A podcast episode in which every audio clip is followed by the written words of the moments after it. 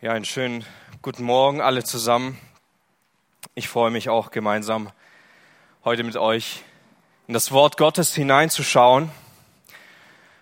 Und wisst ihr, als ich klein war, als ich ein kleiner Junge war, da gab es in Aalen so einen Park. Ich glaube, das ist jetzt da, wo der Decathlon steht. Und ähm, dort konnte man so coole Sachen machen mit den Kindern und so. Und eines Tages, dort gab es auch Tiere. Und eines Tages ist dort ein Hirsch ausgebrochen aus seinem Gehege und in die Wälder geflohen. Ein wundergroßer, wunderschöner Hirsch mit einem Riesengeweih. Und dieser Hirsch, der floh über die Wälder hin bis zum Würzberg. Und der Würzberg war ganz in der Nähe, wo ich gewohnt hatte. Und aus dem Fenster von meiner Oma konnte man diesen Berg wunderbar sehen. Und in diesem, ähm, an diesem Waldrand von diesem Berg kam der Hirsch jeden Tag um eine ganz bestimmte Zeit hinaus um dort ein bisschen herumzulaufen, um dort was zu essen und so weiter. Also kam ich nach der Schule zu meiner Oma, direkt an dieses Fenster, nahm dieses Fernglas und habe diesen Waldrand beobachtet. Wann kommt dieser Hirsch raus? Wann kann ich ihn etwas beobachten? Man hat mich zum Essen gerufen, aber ich wollte nicht essen, bis ich diesen Hirsch gesehen habe. Voller Erwartung stand ich Tag für Tag an diesem Fenster, um diesen Hirsch zu sehen um ihn zu beobachten, um ihn zu erwarten, wie er kommen wird. Jakobus will uns heute genau dieses Prinzip näher bringen, wie wir unseren Herrn erwarten, wenn er kommen wird. Wie wir nicht andere Dinge deshalb tun können, ohne den Blick von ihm wegzulenken. Und ich weiß nicht, wie es euch geht, aber immer wieder, wenn ich darüber nachdenke, dass Jesus wiederkommt, gab es in meinem Leben schon gemischte Gefühle. Einerseits freut man sich, wenn man vielleicht die Welt anschaut, wie sie den Bach runtergeht. Vielleicht freut man sich, wenn man in Krankheit ist. Vielleicht freut man sich, weil man sich eben freuen sollte. Aber manchmal denkt man sich, ja, Jesus, komm wieder, wenn es richtig schlimm wird. Aber solange schön ist, vielleicht noch nicht ganz. Und so ist dieses Thema oft mit gemischten Gefühlen in Verbindung gebracht. Aber wir möchten uns anschauen, wie Jakobus uns heute wieder seelsorgerlich dort hineinführt, uns das zu überdenken und uns zu fragen, wie sollten wir damit umgehen, wenn wir darüber nachdenken, dass Jesus Christus wiederkommt. Gerne dürft ihr mit mir den Text aufschlagen in Jakobus Kapitel 5. Wir möchten ab Vers 7 heute lesen. Jakobus 5, ab Vers 7. Haltet also geduldig aus, Geschwister.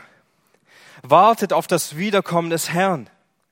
Seht, wie der Bauer auf die köstliche Frucht der Erde wartet und sich ihretwegen geduldet, bis sie den Herbst- und Frühjahrsregen bekommt. So habt auch ihr Geduld und fasst Mut, denn das Kommen des Herrn steht bevor. Ärgert euch nicht übereinander, Geschwister, ihr wollt doch nicht gerichtet werden. Seht, der Richter steht schon vor der Tür. Wir möchten uns heute anhand von diesem Text drei Punkte ansehen, möchten uns ansehen, dass wir Geduld brauchen, bis Jesus wiederkommt. möchten uns ansehen, dass wir die rechte Haltung brauchen, auf die Wiederkunft Jesu bezogen, und dass es Hindernisse gibt, die uns daran hindern, in korrekter Weise auf Jesus Christus zu warten. Nun, bisher hat Jakobus sehr stark ermahnt und er hat auf sehr harte Weise gesprochen. Er hat die reichen Menschen sehr ermahnt in ihrem Reichtum. Er hat viele Menschen ermahnt, viele Geschwister in der Gemeinde, dass sie sich demütigen sollen unter Gott, dass sie nicht die Welt lieben sollen, dass sie umkehren sollen in ihrem Herzen. Und jetzt beginnt er sich vielmehr zu ermutigen und sie auszurichten, wie sie auf Jesus Christus warten können. Und Jakobus, er stimmt mit den Aposteln sehr überein, wenn er darüber spricht, dass Jesus wiederkommen wird und wie Jesus wiederkommen wird. Paulus hat auch sehr viel darüber geschrieben im ersten Korinther, im ersten Thessalonicher an vielen Stellen. Und jetzt sehen wir auch, wie die Jünger selbst diese Verheißung bekommen haben, als Jesus in den Himmel aufgefahren ist, dass Jesus auf die gleiche Weise wiederkommen wird. Er wird wiederkommen, genauso wie sie ihn haben in den Himmel fahren sehen. Wenn wir lesen, was Jesus selbst sagt, wie herrlich und mächtig dieses Zeichen seiner Wiederkunft sein wird in Matthäus 24, Vers 30, alle Völker der Erde werden jammern und klagen. Und dann werden sie den Menschensohn mit großer Macht und Herrlichkeit von den Wolken herkommen sehen. In der Offenbarung beschreibt Johannes wie die Wiederkunft Jesu absolut siegreich sein wird. Absolut siegreich. Er wird in Pracht und er wird in Macht wiederkommen. Der wird richten, die Lebendigen und die Toten. Das wird er. Er wird wiederkommen. Wisst ihr, die Wiederkunft Jesu ist nicht einfach ein Ereignis, dem man neutral gegenüberstehen könnte. Nein, auf keinen Fall. Es wird ganz persönlich sein. Es wird jeden einzelnen Menschen betreffen. Es wird ganz persönlich sein, wenn Jesus wiederkommt. Wie wird Jesus zu dir stehen? Wen wird Jesus richten? Bist du dabei, wenn Jesus wiederkommt? Diese und ähnliche Fragen, die werden nicht erst entschieden, wenn es dann soweit ist. Die stehen vorher schon fest in unserem jetzigen Leben. Jakobus, der nimmt sich keine Details heraus, um uns zu zeigen, das muss passieren, bevor Jesus kommt, oder um uns zu zeigen, das und jenes, das muss vorher passieren, oder auf diese und jene Weise wird Jesus konkret wiederkommen. Nein, er redet vielmehr über eine andere Sache, die sehr wichtig ist. Was hat das Kommen Jesu mit dir zu tun? Was hat die Tatsache, dass Jesus wiederkommen wird, um seine Braut abzuholen, mit deinem Leben ganz persönlich zu tun, auch jetzt? Nicht irgendwann. Jesus kommt nicht irgendwann wieder.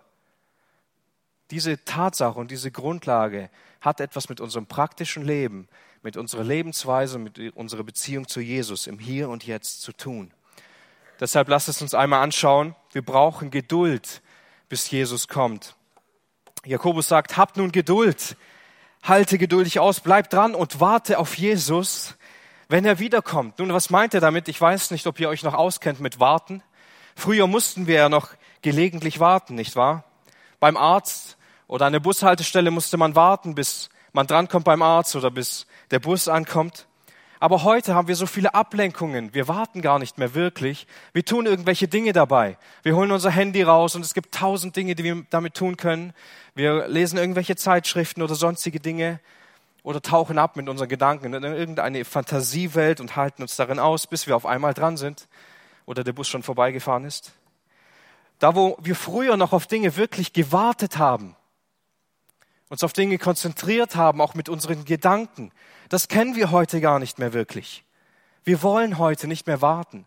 Wir wollen heute nicht mehr geduldig sein. Alles muss sofort gehen und immer gleich soweit sein. Wenn wir Schmerzen haben, lasst uns mal drüber nachdenken. Wenn wir Schmerzen haben, wir wollen sofort ein Heilmittel. Wir wollen sofort Schmerz, Schmerzmittel dagegen haben. Wir sind nicht mehr fähig, einfach so durch eine Krankheit hindurchzugehen, wie es früher oft der Fall war, dass man warten musste, bis man was bekommt dass man Geduld haben musste, bis etwas wirkt. Man muss es heute sofort haben. Wenn man sich verliebt, dann will man nicht warten und Geduld haben bis zur Ehe. Nein, man will so viel Sexualität wie möglich vorher schon genießen, ohne von den Menschen verworfen zu werden oder ohne sichtbar gesündigt zu haben. Aber im Herzen ist schon lang so weit und wir sind zu weit gegangen. Nicht wahr? Wir leben in einer Zeit voller Möglichkeiten und Ablenkungen. Und somit verlieren wir die Fähigkeit und auch die Möglichkeiten, uns konkret auf wichtige Dinge im Leben zu konzentrieren, bei denen wir warten müssen. Ich wollte einmal einem Arbeitskollegen helfen, sein Auto umzumelden. Also was haben wir gemacht? Wir sind in der Mittagspause schnell rübergefahren, wollten das Auto anmelden und wir laufen rein. Und nein, 20 Leute vor uns. Alles klar, komm, wir machen es einfach so. Wir ziehen uns den Zettel und gehen erstmal Mittagessen und äh, essen gut Mittag, kommen wieder und dann machen wir das kurz und dann zurück zur Arbeit. Also wir ziehen den Zettel, gehen Mittagessen, kommen zurück und sehen, wie gerade unsere Nummer zum letzten Mal aufgerufen wird, bevor die nächste Nummer kommt. Also gehen wir schnell zum Schalter, aber merken, wir haben ja noch gar keine Dokumente ausgefüllt und vorbereitet. Äh, schließlich gab es großen Ärger und ein wenig Gnade und wir konnten dieses Auto ummelden. Aber oft geht es uns genau so mit der Tatsache, dass Jesus wiederkommt, nicht wahr? Wir lassen uns vom Wesentlichen ablenken. Wir wollen nicht da sitzen und warten und auf keinen Fall den Moment verpassen und alles vorbereiten, bereit sein, wenn Jesus wiederkommt. Nein, wir wollen so viel wie möglich noch andere Dinge genießen, lassen uns ablenken, gehen irgendwo Mittagessen, ganz woanders hin. Und dann, wenn Jesus auf einmal kommt, ist mein ganzes Leben völlig durcheinander, passt irgendwie gar nicht zusammen. Jakobus ermahnt uns dazu, dass wir Ausharren brauchen, dass wir Geduld brauchen, um im Glauben richtig zu stehen. Und damit wir beginnen, das zu verstehen, was Jakobus uns eigentlich zeigen will, hat er uns eine Illustration, ein Beispiel festgehalten, das uns hilft beim Verstehen. Er sagt, seht, wie der Bauer auf die köstliche Frucht der Erde wartet und sich ihretwegen geduldig, bis sie den Herbst und Regen bekommt. Ein Bauer, er konnte sehr viel machen. Er konnte sehr viel tun, damit die Frucht entsteht, aber nicht den Regen. Den Regen kann kein Bauer machen. Alles, was er tun konnte, hat er getan. Aber das kann er nicht geschehen lassen. Er kann pflügen, er kann säen, er kann ernten, er kann viele Dinge, aber hier muss er nur warten. Er, er kann Dinge vorbereiten, er kann seine Arbeit erledigen, aber hier muss er einfach nur warten. Warten auf den, der den Regen geben kann. Warten auf den, der den Regen schicken kann. Der Frühjahrsregen, der kam immer im Oktober und anschließend konnte der Bauer sein Feld pflügen und einsehen. Und der Spätregen, der kam im März und April. Es war deshalb eine wichtige Zeit, weil sonst die Winterfrucht nicht reifen konnte und auf der anderen Seite die Sommerfrucht nicht bestellt werden konnte. Das war schon immer, Regen war schon immer ein Zeichen Gottes, ein Gnadensakt Gottes. Das lesen wir auch in 5. Mose 11, Vers 14. Hier heißt es über Gott, dann gibt er eurem Land Regen zur richtigen Zeit, im Herbst und im Frühjahr. Du wirst kein Korn, du, du wirst dein Korn, dein Most und dein Öl einbringen. Wenn wir in die Geschichte von Elia hineinschauen und Gott verweigert drei Jahre lang sein Regen. Gott ist Herr über all das. Jakobus gebraucht dieses eindrückliche Beispiel, um aufzuzeigen, wie die Abhängigkeit Gottes Gott gegenüber aussieht. Ein Bauer kann nicht das tun, was nur Gott schaffen kann. Er musste warten, bis Gott all diese Dinge getan hat. Aber der Bauer hat deshalb nicht nichts getan. Er hat sich deshalb nicht vorbereitet oder sonstige Dinge. Er ist nicht einfach in Urlaub gegangen und hat geschaut, ja, mal schauen, ob es dann geregnet hat, wenn ich wieder nach Hause komme. Nein, er hatte eine feste Zuversicht. Er hatte ein festes Hoffen und Vertrauen darauf, dass Gott diesen Regen geben wird. Er hat geduldig gewartet. Er blieb konzentriert, hat darauf gehofft, dass Gott gnädig ist und den Regen entsendet. Wie wichtig ist diese Parallele für unser Leben? Der Bauer wusste genau, wenn, wenn dieser Regen nicht kommt, werden wir nichts zu essen haben, werden wir nicht ernten können. Soll es mir und meiner Familie werden? Wie soll es dann weitergehen? Es ging hier nicht einfach um Lebensqualität. Habe ich mein Handy zu Hause vergessen? Werde ich den Tag überleben? So, es geht nicht um so ein Beispiel. Es geht hier vielmehr darum, es, um das Leben der Familie, um Existenz. Der Kobus gebraucht genau dieses Beispiel. Die Bauern haben deshalb überlebt oder deshalb waren es oft so gottesfürchtige Männer und Frauen, weil sie all das aus der Hand Gottes genommen haben. Liebe Geschwister, wir haben es damit zu tun, was für einen Gläubigen die Hauptsache ist, was für einen Gläubigen die schönste Sache sein sollte.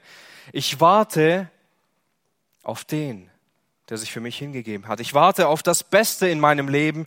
Ich warte auf mein Heiland, auf meinen Erlöser, der wiederkommt.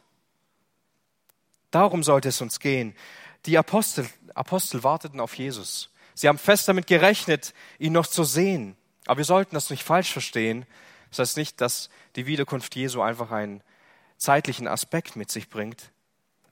Es geht nicht in erster Linie darum, dass wir erleben, dass wir Jesus wiederkommen sehen, sondern auf ihn zu warten, noch vielmehr ihn zu erwarten, bedeutet, ihn mit Sehnsucht zu erwarten, nach ihm zu verlangen, mit unserem ganzen Leben, mit unserem Wunsch, mit unserem, mit unserem Begehren, nach ihm zu verlangen, uns danach zu sehnen, dass er wiederkommt. So wie man sich vielleicht auf einen sehr lang ersehnten Besuch vorbereitet. Man hat alles vorbereitet und wünscht sich einfach, dass dieser Besuch jetzt ankommt. Und so, wenn wir unser ganzes Herz auf ihn werfen, wir unbedingt sehen wollen, wie Jesus wiederkommt. Nun, wenn wir dieses Wort Christus zu erwarten oder auf ihn zu warten etwas in der Schrift studieren, was uns auch zum zweiten Punkt bringt, wollen wir kurz darüber reden, was es bedeutet, wie wir auf ihn warten sollten. Was ist die Haltung, die wir brauchen, wenn wir auf Christus warten? Nun, wir können hier drei Aspekte mit, mit einbinden. Beim einen können wir sehen, wir warten auf Christus, weil bei ihm unsere Heimat ist. Bei Christus ist meine Heimat. Paulus schreibt es in Philippa 3, Vers 20. Denn unser Bürgertum ist in den Himmeln, von wo wir auch den Herrn Jesus Christus als Heiland erwarten. Er ermutigt die Philipper, dass ihr römisches Bürgerrecht nichts wert ist im, Vergleich dazu, was sie bei Christus haben. Kennen wir das nicht, wenn wir jetzt von zu Hause weg sind? Dann sagen wir irgendwann im Urlaub, zu Hause ist es doch einfach am schönsten. Zu Hause ist da, wo ich hingehöre. Vor allem, wenn wir dann auch noch ohne die Familie vielleicht weg sind und wir wünschen uns bei ihnen zu sein, sagen wir, ja, mein Zuhause ist nicht hier, auch wenn es hier schön ist, sondern mein Zuhause ist dort, wo meine Lieben auf mich warten. Zuhause ist dort, wo ich mich wohlfühle, wo mein Zuhause ist. Da geht's mir wirklich gut. Und genau so sollte das im bevorstehenden Ereignis, wenn Jesus wiederkommt, der Fall für uns sein. Wir erwarten ihn, weil bei ihm ist mein Zuhause. Da gehöre ich hin, da will ich sein. Das ist mein Bürgerrecht. Das ist meine Identität. Ich gehöre zu Christus und ich will nicht getrennt zu ihm sein. Ich will so nah bei ihm sein, wie es nur möglich ist. Ich will ihn erleben. Ich will ihn immer mehr erkennen. Ich will Gemeinschaft mit ihm haben, die nicht im Blick auf eine gefallene Welt da ist. Sondern ich will diese vollkommene Gemeinschaft und sehne mich danach, zu Hause bei meinem Herrn zu sein. Das sollte unser Warten beinhalten, auf den zu warten, wo unsere Heimat ist. Ein zweiten Aspekt, den wir sehen können, ist, dass Jesus unser Retter ist. Jesus ist mein Retter, deshalb warte ich auf ihn. Paulus schreibt an die Thessalonicher in Kapitel 1, Vers 10, und seinen Sohn aus den Himmeln zu erwarten, den er aus den Toten auferweckt hat, Jesus, der uns errettet von dem kommenden Zorn. Die Thessalonicher, sie bekehrten sich von ihren Götzen weg hin zu Gott. Sie haben sich bekehrt und wollten Gott dienen. Sie wollten dem lebendigen Gott dienen und sie dienten ihm in dieser Erwartung, dass Jesus wiederkommen wird. Dass er wiederkommt und sie bei ihm sein können. Jesus wurde von den Toten auferweckt. Er war derjenige, der den Tod besiegt hat, die Sünde besiegt hat, in dem wahre Hoffnung zu finden ist. Und Jesus bewahrt uns vor dem kommenden Zorn Gottes, weil er ihn schon auf sich genommen hat. Und wenn wir die Geschichte der Thessalonicher lesen, dann können wir sehen, dass das Evangelium, das Evangelium in dem Leben der Thessalonicher wie eine Bombe eingeschlagen hat. Ihr ganzes Leben wurde auf den Kopf gestellt. Sie wurden völlig verändert.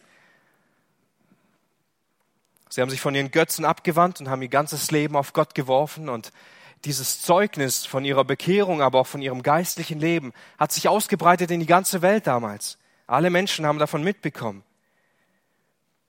weil Jesus jetzt ihr ganzes Leben ist und weil sie Jesus jetzt so sehr lieben und er für sie alles ist, warten sie, erwarten sie ihn, der von den Himmeln kommt, nicht indem sie sich ablenken oder so, sondern indem sie sich 100 Prozent zu ihm zugewandt haben und ihm dienen, indem sie ihn sehnlichst erwarten. Und wenn wir Vers 3 in 1. Thessalonicher 1 anschauen, heißt es hier, Paulus spricht hier über sein Gebet auch, indem wir unablässig gedenken an euer Werk im Glauben und eure Bemühungen in der Liebe und euer standhaftes Ausharren in der Hoffnung auf unseren Herrn Jesus Christus vor unserem Gott und Vater.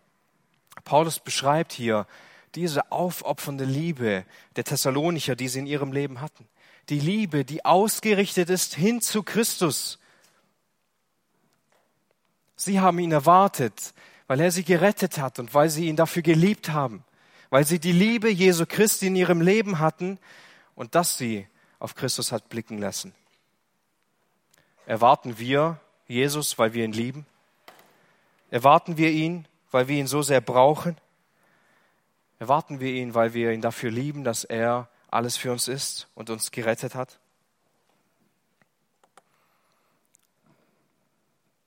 Und einen dritten Aspekt, den wir sehen können, wir erwarten Christus, weil bei ihm ist Herrlichkeit. Wir erwarten Jesus nicht nur, weil wir zu ihm gehören, nicht nur, weil da unser Zuhause ist, auch nicht nur, weil er der Retter ist, sondern auch, weil wir ihn sehen wollen in seiner Herrlichkeit.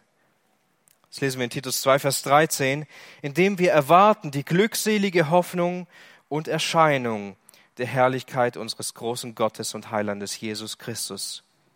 Wir erwarten Jesus nicht wegen uns. Und wir sollten es nicht. Wir sollten Jesus auch nicht einfach nur erwarten, weil die Welt so schlimm ist. Wir erwarten und freuen uns auf ihn, weil wir seine Erscheinung lieben. Und weil es danach verlangt, ihn zu sehen, in seiner Herrlichkeit, seiner Majestät, in seiner Macht. Dann können wir ihn sehen, der für uns so unsichtbar in unserem Leben hier auf der Erde ist, an den wir aber doch in unserem Herzen glauben und für ihn leben. Dann können wir ihn endlich sehen. Freust du dich darauf, wenn Jesus wiederkommt, weil du ihn dann endlich sehen kannst, wonach dein Herz so sehr verlangt hat, weil du seine Erscheinung jetzt schon so liebst, weil wahre Hoffnung, ewiges Leben nur in ihm zu finden ist? Das ist das Erwarten über Christus, wenn wir die Schrift lesen. Ein so wichtiger Prüfstein. Es ist, wenn wir über die Wiederkunft Jesu nachdenken, ist es so ein wichtiger Prüfstein für unser eigenes Leben, wo wir in unserer Beziehung zu Jesus Christus stehen. Wenn ich Jesus Christus liebe, dann werde ich mich danach sehnen, ihn wiederzusehen. Mein ganzes Hoffen und mein Vertrauen auf ihn zu richten und diesen Moment mir herbeizuwünschen und darauf hinzuarbeiten. Vielleicht habt ihr schon mal gehört von David Livingstone, ein Missionar aus Afrika. Er ist irgendwann alt geworden und war kurz vor dem Sterben und er wurde dann in so einer Hütte hingelegt und ein junger Mann sollte ihn beobachten oder sollte einfach dabei sein und hat immer wieder hineingeschaut. Und irgendwann sieht er, wie dieser Missionar kniet. Und er kniet und er hatte Angst reinzugehen. War ein bisschen mysteriös für ihn, weil er war ja eigentlich schon fast tot, dieser Missionar. Und er ging hinein mit einigen anderen Männern. Sie haben sich hingeschlichen und er kniete und sie haben festgestellt, dass die Leichenstarre schon eingesetzt hat. Er war schon ganz kalt und starr. Und sie fanden in seinem Tagebuch ein paar Stunden vorher noch, noch einen Zettel, wo er darum gebetet hat und gesagt hat, Herr Jesus, ich gebe dir nochmal mein ganzes Leben und ich will in der Erwartung dir gegenüberstehen, mit der ich auch gelebt habe. Und er ist auf Knien gestorben mit seinem Gebet. Er hat danach verlangt, in ehrfürchtiger Weise vor Gott zu sein. Er hat nach diesem Herrn verlangt, für den er sein ganzes Leben geopfert hat. Weil er ihn geliebt hat, weil sein ganzes Leben irgendwie davon gezeugt hat, bei Christus sein zu können und alles, was er tut, darauf hinauslaufen soll. Wisst ihr, es ist wohl ein Unterschied, ob ein Nachbar, zu dem ich keine so gute Beziehung habe, in den Urlaub fährt oder meine Familie ohne mich verreist, nicht wahr? Bei meinem Nachbar wird es mir ziemlich egal sein, ob er in zwei Wochen kommt, in vier Wochen oder nie wieder. Bei meiner Familie wird es anders aussehen. Ich werde alle Aufgaben erledigen, die ich noch zu tun habe und werde ihr Wiederkommen vorbereiten, weil ich sie liebe, weil ich sie gerne habe, weil ich sie bei mir haben will. Ist das nicht so wie bei dem Kind, das einige Aufgaben aufgetragen bekommt von den Eltern? Die Eltern verreisen und das Kind macht dann all die Wochen gar nichts und dann hört, hört das Kind schon, wie das Auto in die Garage reinfährt und fängt schnell alles an zu machen und ich muss noch das aufräumen und hier noch, äh, bevor meine Eltern kommen und äh, die Eltern merken schon, äh, was in dieser ganzen Zeit passiert ist. Gar nichts, bis auf die letzte halbe Stunde wahrscheinlich. Wie geht es uns, wenn wir darüber nachdenken, dass Jesus Christus wiederkommt? Ist es für uns wie der Nachbar, der wegfährt und wir sagen, ja, der kommt halt irgendwann wieder.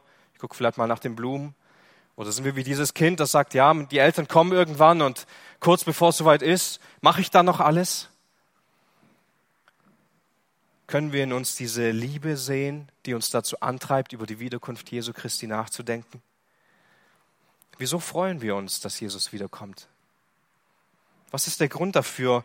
Freust du dich, dass Jesus wiederkommt, weil die Welt einfach untergeht und du denkst dir, Jesus, bevor es richtig schlimm wird, hol mich bitte vorher ab?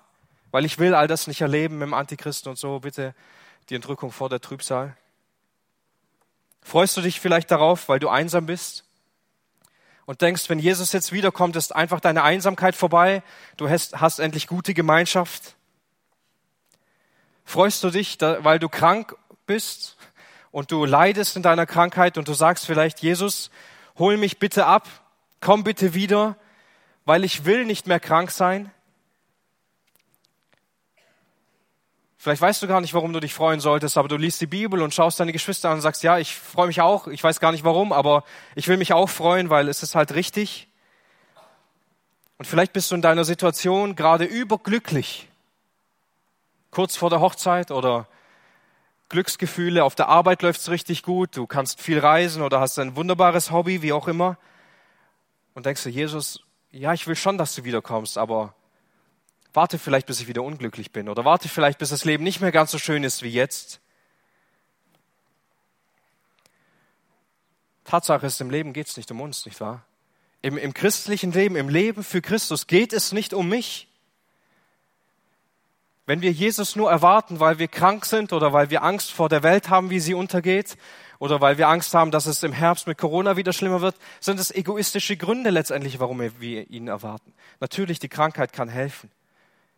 Wir finden Hoffnung darin, dass wir bei Christus nicht mehr krank sein werden, dass er uns heilen wird. Aber die ersten Gründe sind, weil wir ihn lieben, weil er der Retter ist, weil wir seine, die Erscheinung seiner Herrlichkeit wiedersehen wollen. John Piper hat es mal sehr gut auf den Punkt gebracht. Er hat geschrieben, beim christlichen Evangelium geht es um die Ehre Christi, nicht um mich.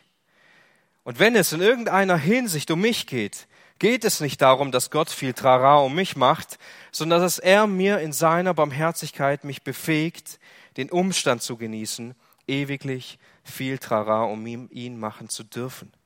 Es geht um die Ehre Jesu Christi und nicht um meine. Es geht nicht nur darum, dass es halt mir gut gehen soll und dass ich mir wünsche, dass es mir besser geht, sondern es geht um die Ehre Gottes, wegen der wir erwarten, dass er wiederkommt. Jakobus bleibt hier aber nicht stehen, indem er uns dazu ermahnt, in richtiger Weise auf ihn zu warten und geduldig zu sein, sondern er spricht auch darüber, was uns einfach daran hindert, auf unseren Erlöser zu warten. Hindernisse, auf Christus zu warten. Und Jakobus schreibt hier, ärgert euch nicht übereinander, Geschwister. Ihr wollt doch nicht gerichtet werden. Seht, der Richter steht schon vor der Tür.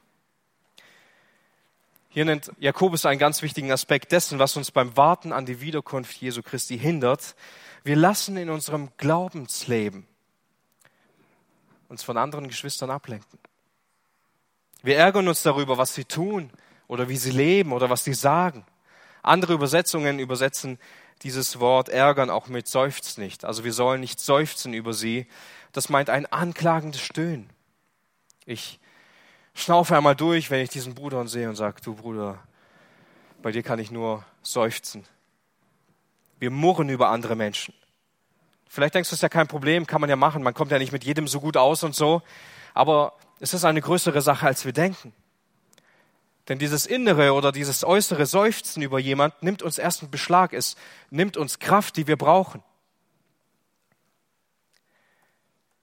Und anschließend fangen wir an, uns über diesen Menschen zu ärgern im Inneren. Das lenkt unseren Blick weg von Christus. Und anschließend wird unser Herz dadurch verdunkelt, weil wir uns mit den Problemen und mit den Sünden anderer Menschen beschäftigen. Und oft sind es nicht mal Sünden, sondern nur Dinge, die mich stören. Und ich denke über andere Menschen nach, anstatt über Christus nachzudenken. Das kann einen Menschen so bitter machen. Das Wirken des Heiligen Geistes wird blockiert und meine Mauer vor Gott wird größer. Wenn ich über andere Menschen murre, seufze oder mich ärgere, dann zeigt das ein ganz wichtiges Problem aus meinem Herzen, meistens meine Unzufriedenheit. Ich bin unzufrieden mit irgendwelchen Dingen und lasse das jetzt andere Menschen spüren, indem ich mich auch über ihre Dinge aufrege, die eigentlich vielleicht gar kein Problem für mich sein sollten.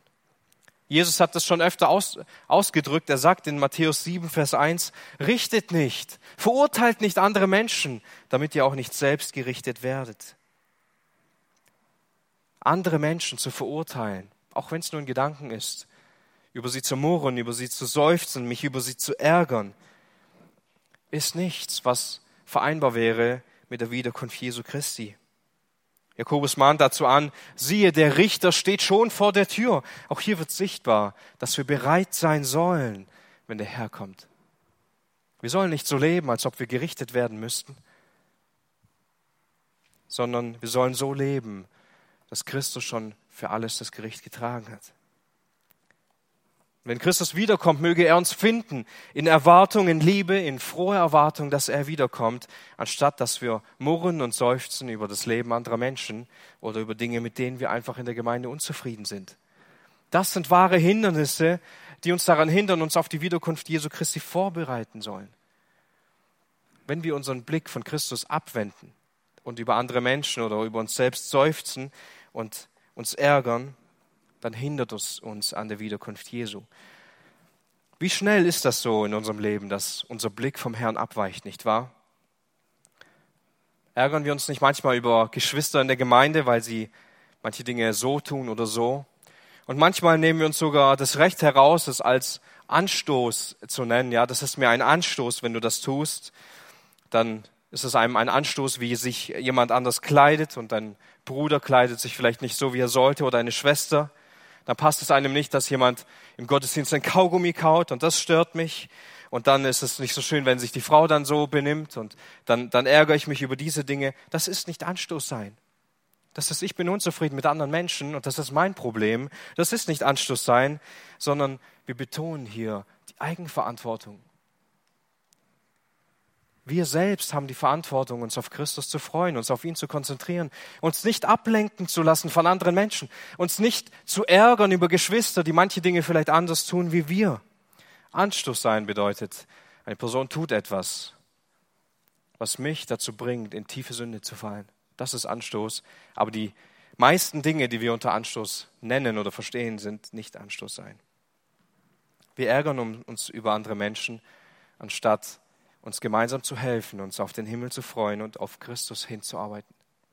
Wie viele Geschwister haben auf Corona geblickt und haben das zu ihrem Fokus gemacht, haben alle Nachrichten gelesen, haben, dann gab es diese ganzen YouTube-Predigten, alles Mögliche über Corona und sie haben nicht mehr so sehr auf Christus gesehen wie vorher.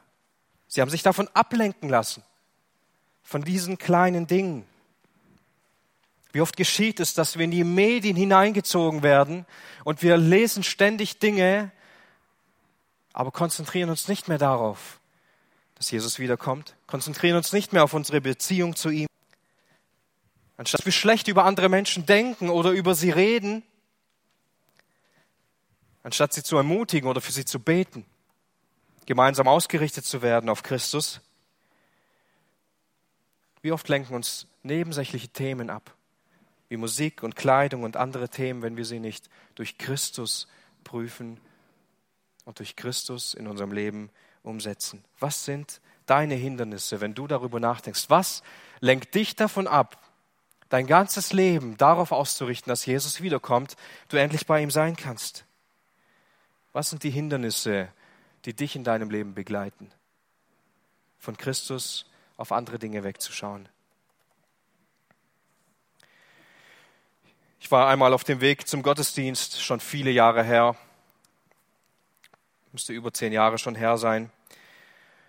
Und da fiel mir auf, dass ein, ein Haus also gebrannt hat und ich dachte, ja gut, ähm, es war niemand da, ich habe keine Feuerwehr oder nichts gesehen. Ich habe mal angehalten und bin rein, weil ich wusste, dass da ein alter Mann wohnt, der im Rollstuhl war. Und ich bin rein und habe ihm geholfen, rauszukommen und so. Und äh, war aber in dieser ganzen Situation völlig aufgeschmissen. Ja, ich habe versucht, noch irgendwas zu machen, ein paar Feuerlöscher leer gemacht, aber es hat all nicht viel gebracht. Und irgendwann höre ich, es ging eigentlich ziemlich schnell, höre ich die Sirenen. Ja, ich höre, die Feuerwehr kommt an, der Krankenwagen kommt und in mir war das eine unglaubliche Erleichterung.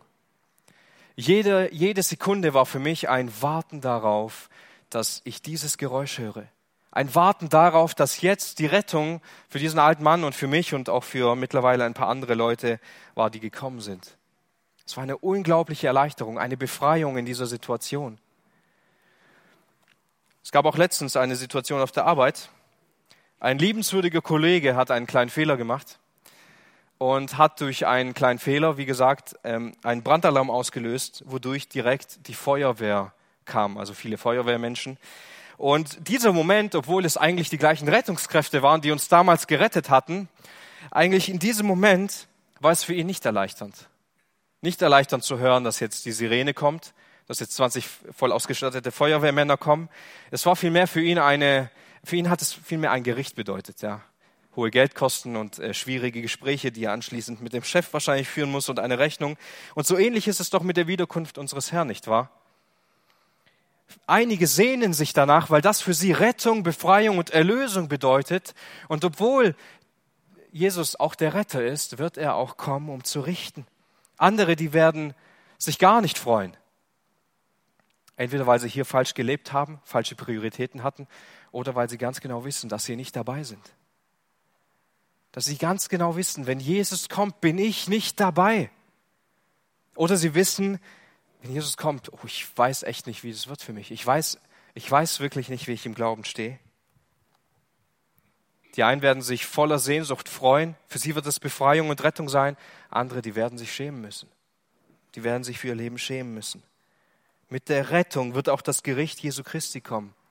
Denn nicht jeder Mensch wird einfach gerettet, sondern nur die im Glauben, ihren Glauben an Jesus Christus haben. Können wir nicht diesen Bezug auch bei Noah sehen mit der Arche, nicht wahr? Noah fand Gnade vor Gott. Er fand Gnade vor Gott und das hat ihn gerettet. Nicht die Arche in erster Linie, sondern die Gnade, die Gott ihm gegeben hat, hat ihn gerettet. Und Noah vertraute, vertraute auf diese Rettung, vertraute auf die Gnade, die Gott ihm erwiesen hat und hat im Glauben daran das gemacht, was Gott ihm gesagt hat. Er hat dieses Schiff gebaut. Im Glauben hat Noah die Arche gebaut, lehrt uns Hebräer 11. Und das hat er getan, obwohl von der Flut nicht zu sehen war. Von dem Gericht Gottes war nicht die Spur. Es war nicht sichtbar, aber er hat daran geglaubt. Es war noch weit weg, dieses Ereignis, aber er hat daran geglaubt und er hat sie gebaut. Und als dann das große Gericht kam und Gott all die Menschheit vertilgt hat, war es nicht so mit Noah, nicht wahr? Für ihn hat das Rettung bedeutet. Für ihn hat das bedeutet, dass, dass Gott ihn rettet. Auch für die anderen Menschen, die nicht geglaubt haben die hart geblieben sind in ihrem Herzen, die weit weg waren von Gott, für sie hat das Gericht bedeutet. Gott hat die Arche verschlossen und nur die Begnadeten, die sich darin aufhielten, konnten gerettet werden. Wenn Jesus wiederkommt, dann werden sich die Begnadeten freuen und sie werden ihren erwarteten Heiland sehen. Alles, wonach sie begehrten. Aber diejenigen, die hart geblieben sind in ihrer Sünde, die festgehalten haben an dem Leben ohne Christus, werden von dem gleichen Retter als Richter gerichtet werden. Wenn wir nun auf Noah sehen und uns fragen, ja, wie können wir im Glauben uns darauf vorbereiten? Jakobus, er, ermutigt uns und er sagt, so wie der Bauer Geduld hat, so wie der Bauer sein, sein Feld bestellt hat, so wie er alles vorbereitet hat und dann diesen Regen erwartet, mit ganzem Herzen. So stärkt auch eure Herzen. Habt ihr jetzt Geduld und fasst Mut, so wie der Bauer geduldig gewartet hat, so auch ihr sollt euch auf die Wiederkunft Jesu Christi warten und sie sehnlichst erfreuen. Weil er unser Zuhause ist, weil wir ihn lieben, weil seine Identität zu uns jetzt gehört. Nun, Noah, er wurde letztendlich gerettet durch, einfach durch dieses Schiff, das gebaut wurde, ein großer, ein großer, schwerer Holzkasten, in dem er überleben konnte.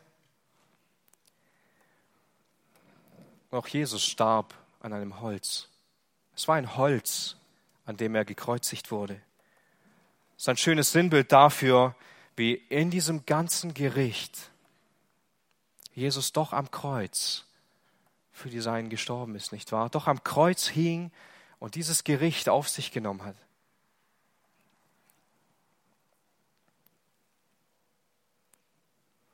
Wenn wir an sein Opfer glauben,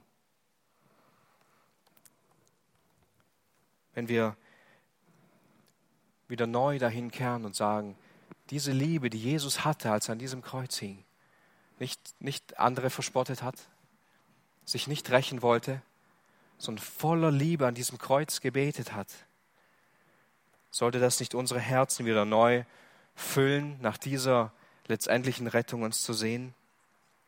Nur diese Grundlage kann uns wirklich retten. Nur diese Grundlage kann uns wirklich stärken. Vielleicht merkst du, dass du keine Vorfreude auf den Himmel hast. Vielleicht merkst du, dass du in deinem Leben irgendwie kein Verlangen hast, ganz bei Jesus zu sein, obwohl du ihn vor anderen Menschen bekannt hast, obwohl du dich eines Tages mal bekehrt hast. Als Jesus Christus am Kreuz hing, wurde er verspottet, niedergemacht von anderen. Als Noah die Arche gebaut hat, wurde auch er verspottet, niedergemacht. Aber das Gericht kam in beiden Fällen. Und Rettung kam auch in beiden Fällen. So will ich uns ermutigen, heute neu an dieses Evangelium zu glauben, daran zu glauben, was Jesus für uns getan hat und dass wir nichts anderes brauchen, um gerettet zu werden, um Erfüllung zu finden, um ausgefüllt zu werden von seiner Liebe, die er uns anbieten will. Noah hat vertraut, dass dieses Schiff, das er ganz genau nach dieser Anweisung Gottes gebaut hat, ihn retten wird in dieser Flut. Er hat darauf vertraut. Wenn wir auf Christus schauen, auf das schauen, was Gott uns gegeben hat, auf das schauen, was Christus für uns getan hat, werden wir allein dadurch gerettet und können wir uns allein darauf konzentrieren, starke Herzen zu bekommen, wenn wir darauf vertrauen, daran glauben, was Jesus Christus für uns getan hat. Ich ermutige uns, heute neu umzukehren, unser Denken zu überprüfen. Warum habe ich gemischte Gefühle, wenn ich an die Wiederkunft Jesu Christi nachdenke? Umzukehren in meinem Leben und neu an diese Botschaft zu glauben, dass wir nichts brauchen außer Christus. Wenn du Jesus noch nicht kennst, will ich dich ermutigen, dein ganzes Leben auf ihn zu werfen. Dein ganzes Hoffen und dein Vertrauen auf Christus zu werfen, weil alles andere ist zwecklos. Alles andere führt dich nur in die Irre hinein. Wir würden nur Ruhe und Frieden in Jesus Christus finden.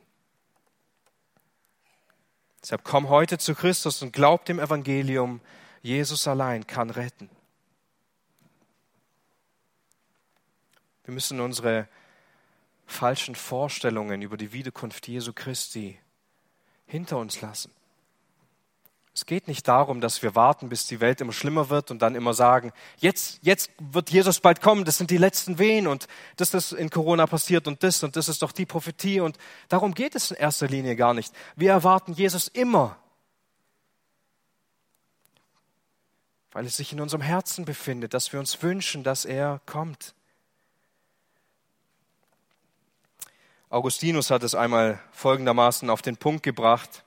Er sagt, nicht derjenige liebt die Wiederkunft des Herrn, der sagt, sie liegt nicht weit in der Ferne. Auch nicht der, der sagt, sie steht unmittelbar bevor, sondern derjenige, der sie mit ernstem Glauben, fester Hoffnung und brennender Liebe erwartet, ganz gleich, ob sie nah oder fern ist. Jesus wird wiederkommen.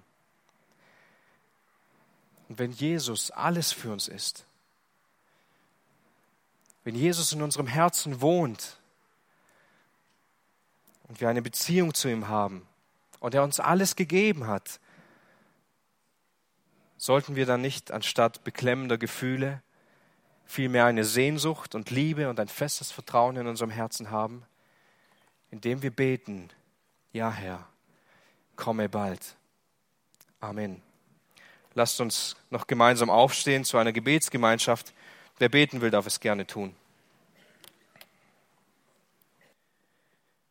Herr Jesus Christus, wir